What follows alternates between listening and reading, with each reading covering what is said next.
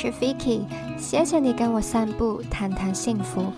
这几天的天气有点冷，在冬天出生的我就是超兴奋的，因为可以在冷冷的天气下过圣诞，超有气氛的。你的圣诞节是怎么过呢？是跟朋友狂欢 party 吗？还是跟家人吃圣诞大餐？还是一个人静静的过呢？如何都好，谢谢你在这么冷的天气都跟我出外散步，感受一下冬天的节日气氛。今天的散步想跟你谈法国的幸福学，因为刚刚 Netflix 上了最有话题性的爱情剧《Emily in Paris》嘛，那就来凑个热闹。在电影电视的滤镜里，法国好像是一个很梦幻的国度，花都巴黎，美食美酒。时装精品、艺术，充满异文气息，还有浪漫的氛围。有什么最高级、最精致、最让人羡慕的生活，都是在这里。所以，法国一直是全球旅客最 top 的旅行目的地。那么，生活在法国的人呢？他们真的有过着其他人羡慕的那一种慵懒、优雅、很有品味的生活嘛？他们生活在别人梦寐以求的国家里，但传说中他们都是很 grumpy、坏脾气、很爱抱怨、很高傲的一群。那么他们幸福吗？根据二零二二年的调查，法国人给自己的幸福评分，十分满分中有七点四分，这个比我想象中的高分哦。还以为法国人这么爱抱怨，是会对生活很不满。那到底？法国人的生活文化中有什么是让他们感到幸福的呢？今次我看的这本书叫《法式幸福学》（Le Bonheur à la Française），是由法国作家 Dominic Barrow 和 Luc Miller 所写的。里面的章节列出了令法国人幸福的事物，还有解释他们的生活理念。我们对法国人的刻板印象就是很享受人生，一直很 chill 的样子嘛。这个也跟他们的终极信念是要好好体验人生有关，所以他们不遗余力的去追求肉欲还有知识。那接下来我就总结了五条法国幸福学的信条，是我看了书之后比较有感的。如果你也跟我一样很着迷于法式生活，对异国文化有兴趣，可以将这一些生活哲学的信条记下来，在自己的生活中尝试。我们在不同的国家也可以过着法式的幸福生活。第一条是要好好吃饭。为什么我们会觉得法国的一切都很有品质呢？因为法国人就是将每一个感官的享受都追求极致。无论是衣食住行，生活的每一面都很讲究品味。而法国人的生活中最重要的一个环节就是吃。法国菜的食材包罗万有，有海产、鱼虾和肉类，上千种的 cheese，糕点类有 croissant、巧克力面包、苹果酥，面包店中各式各样的甜点。我们还没有说到酒。说到法国菜的刻板印象，你可能会想起有很大个盘子，但是食物的分量很小，然后要吃几个小时。这个呢，也体现到法国人饮食的精神。第一是要精致，重质不重量。法国菜看重的是食材、处理手法、厨师的技艺，还有食材跟饮品的搭配。吃的满足，还有享受整个过程，比吃得饱更重要。第二就是法国人吃的文化，他们很重视吃饭时间，从学校的午餐开始就已经很正经的有前菜、主食，还有甜点，还有跟谁吃也很重要。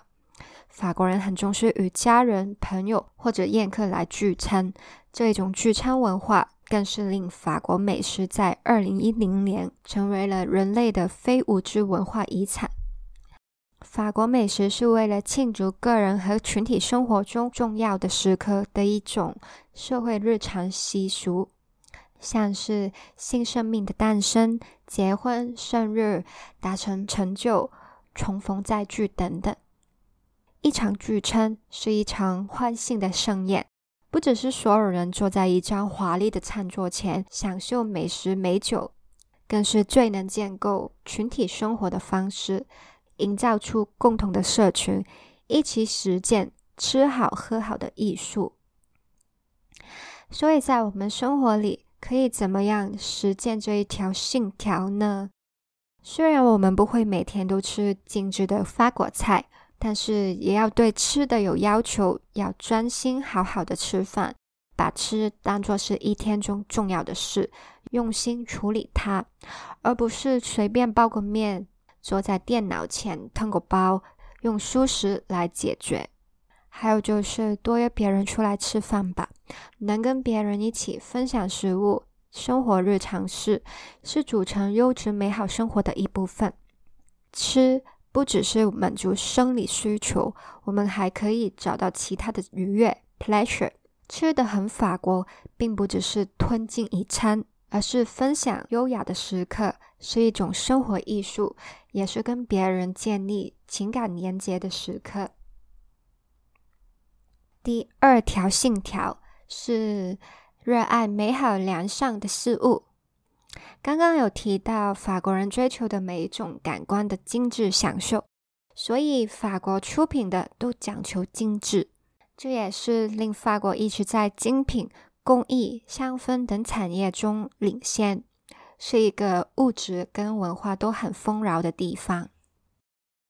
书里面有特别提到，法式的这一种精致感是令人感觉深刻、细微。不会是招摇炫耀的那一种。无论是你品尝的美食美酒，抹在手腕上的香水，还有衬托你气质的洋装，它们从来都不是花俏浓艳的，但最后还是能带给你做自己的感觉，成为独一无二的人，还有完整的表达自己。这一种精致是来自于细节、心思，还有背后的意义。又拿法国菜来当例子好了。法国菜很重视摆盘，因为视觉上的细节也是为食客带来五感满足的一部分。那厨师的烹调方法也是，牛排煮到几成熟，是基于厨师对这一块肉的理解，还有想呈现他最佳状态的心思，还有这些菜式的来由、厨师的故事，或者这一间餐馆的故事、这个地方的故事。都是令整道法国菜升华的元素，但是呢，这些美好的事物、美食啊、时装啊，都不是够多才会幸福的。囤积大餐或精品来让自己感觉充实是没用的，甚至会成为我们单纯品尝精致感的障碍。作者是这样自白的：他说，法国人寻找的 pleasure 是更加单纯和细致的。在放松的地方，抱着这将会是独一无二、不能忘怀的体验的心情，和善良的人共度美好的一餐。比起重视数量，真正有抑郁安乐感的是这一些感动的结合。珍惜的精品、难以到达的地点、地位不凡的宾客，这都不是必要的条件。最重要的是，与美好的事物，还有我们所爱的人在一起。享受存在。那回到现实生活的我们，可以怎么做呢？跟吃的要求一样，是要选择美好良善的事物，要有精致感。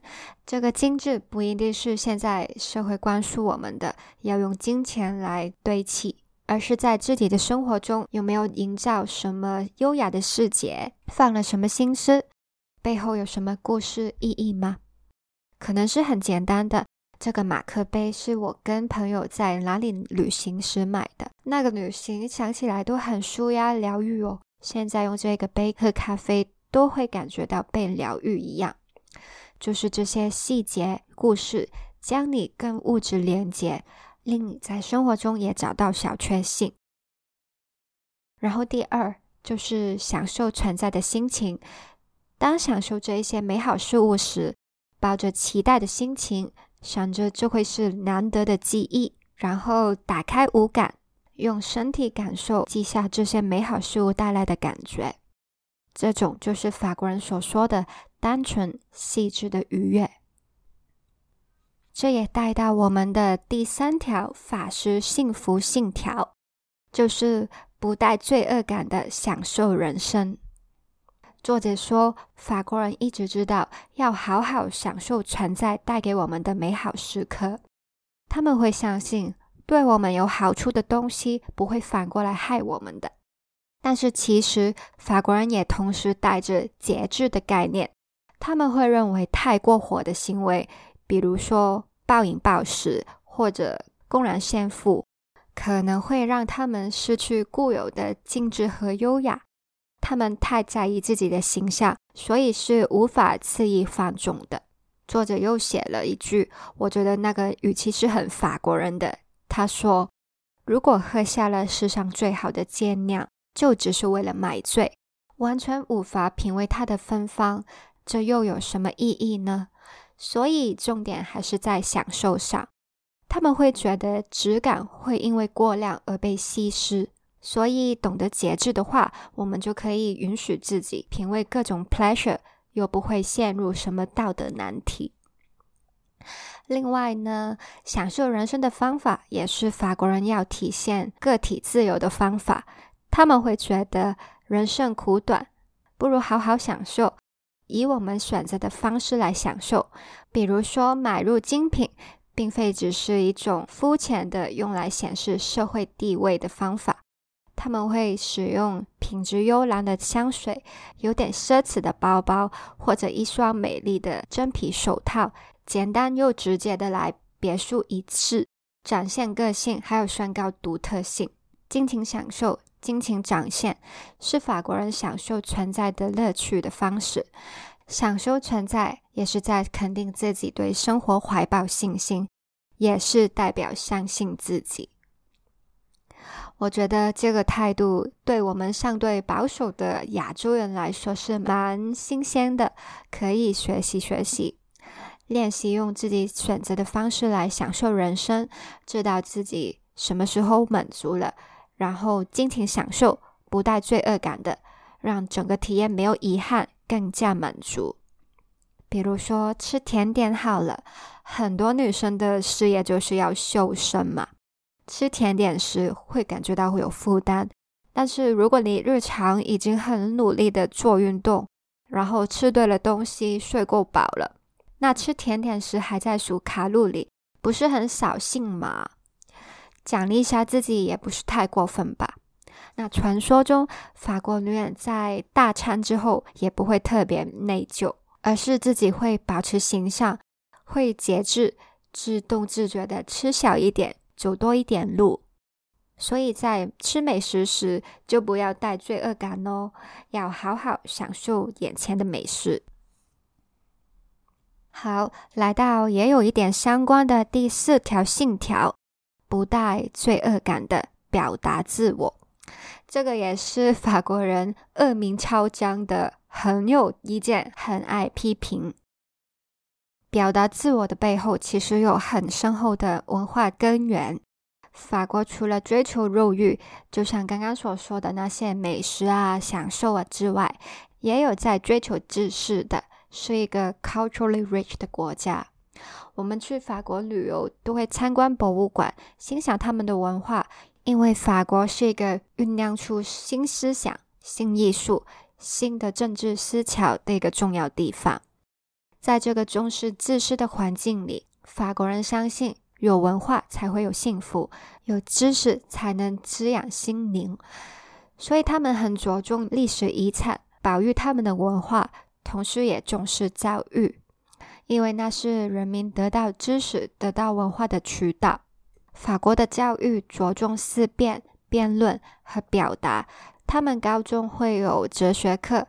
这是现在一众热爱哲学的人们最仰慕的地方，所以法国人是从小到大都被训练思考、表达自己的意见，能够就不同议题发表自己的意见，是他们被训练出来的基本能力。能提出自己的意见，敢于提出要求，也是在认识自己，在表明自己在不同议题上的立场。是在帮自己贴上标签，例如是女性主义者、环保主义者等等。然后透过标签在社群中联系到其他公民。不过，就像我们之前散步所谈的认识自我一样，贴标签以外，最重要的是了解标签底下真实的自己。法国人很照顾自己，专注自身的内在平衡。众多标签下的我是怎么样的呢？他们透过认识自己与享受真实的自己更紧密的连接。这样照顾自己的内在，不是自私，而是去定义自身以及自己和周遭世界之间正当和和谐的关系。照顾自我，表达自我。是法国人幸福感的来源之一。那最后第五条是捍卫自由。刚刚提到法国是很多新思潮起源的地方，那是因为法国人重视自由，没有自由就没有创意，没有新思想。这一种欢迎思想碰撞的环境，令他们敢于挑战权威。革命就留在法国人的血液里，造就了众多的革命历史。例如，最有名的就是推翻欧洲帝制的法国大革命。小至每个人可以表达自我，大至可以组织公民推翻政权，因为法国人深信自由的价值。说到这里，对比一下现在的香港，就是有一点唏嘘。之前我有问过我的朋友，认为幸福要有什么？要有钱吗？要有爱情吗？等等。结果最多人认同的是，幸福要有自由。自由可以是生活上的自由，可以去吃饭、去旅行，或者自己掌控人生的自由；也可以是社会上的自由，新闻自由、言论自由、宗教自由等等。很多人只会关心自己生活上的自由吧，但其实每一种微小的。我们生活的自由都是关系到，也是建基于社会层面的自由。没有自由的公民社会，个人生活也不会自由到哪里去。法国人就是声明这一点，在他们的公民意识里，知道自由和责任是两体一面的。有多少自由，就有多少公民责任。自己的自由也是要负起公民责任才能捍卫到的。所以他们也乐于就社会事表达意见，或者发动罢工、示威、用选票表态等行动，形成了法国人的公民社会。回到身在香港或者台湾的我们，捍卫自由并不容易。现在能做的事呢，同样是负起公民责任，能表达意见的就说。能行动的就行动，用行动支持代表你的店铺、组织、媒体等等，享受自由和负起公民责任，感觉自己是社会的持份者，感觉到自己也有力量去改变社会，就是公民社会令人感到幸福的地方。以上呢，就是我看了《法师幸福学》这一本书后总结的。五条法师生活哲学信条，有没有哪一条特别打中你呢？在书中里也引述了 BVA 公司在二零一七年进行的调查：什么会令法国人感觉幸福呢？在受访的民众当中，九十三趴认为幸福是照顾周围的人，八十趴是认为提升个人的涵养，七十九趴靠的是烹饪。还有其他让身心和谐的方法，比如说接触大自然和从事手作等等。那在我们一开始提到的二零二二年调查里，也有类似的问题。原来男生跟女生会感到幸福的事物有点不同。法国的男生比较会为了兴趣或者工作而感到幸福，那女生呢就觉得经常探访家人好友会感觉幸福。这是听起来都很日常、很普通的事，世界上所有人都在做啊。那法国人跟我们的分别是什么呢？我觉得是他们那一种为了体会生命所有感受而活着的心态，好像 YOLO 一样。他们不想让自己的人生后悔，想体验人世所有的好事，所以这么执着、尽致美好的感官享受。为了生存而喜悦，没有什么好羞耻的。不会带着罪恶感去享受，除了完整活出自己的人生，也为世界有所贡献。成功的人生是一段漫长的探索、体验，还有追求完美的过程。法国人就是保持着这些信念，于是展现出每个人都知道自己为什么而活，什么才是重要，享受人生才是正事。所以他们不慌不忙，一直保持优雅、很 chill 的状态。这个也点醒了我，是时候要 sort out 我的 priorities 了。最近我一直被工作追赶，一个不小心就把自己的时程表排的超满，是排到二零二三年的上半年，也是超密集的，没有什么喘息空间的那一种。结果下班呢，就是整个人 burn out，不用上班的日子就会睡一天。还记得《Emily in Paris》第一季，Emily 刚到巴黎上班时遇到的文化冲击，她的法国同事说。You live to work, we work to live。说 Emily 这一种美国城市来的职业女性，生存就是为了工作，工作带来的满足感令她快乐；而法国人则是为了生活才工作，优先顺序是不一样的。现在的我，每天的生活都围绕在上班，很奴性的 live to work。我想，我真的不能再这样让工作占据我所有的精力。所以要练习一下 work to live，营造自己的理想生活。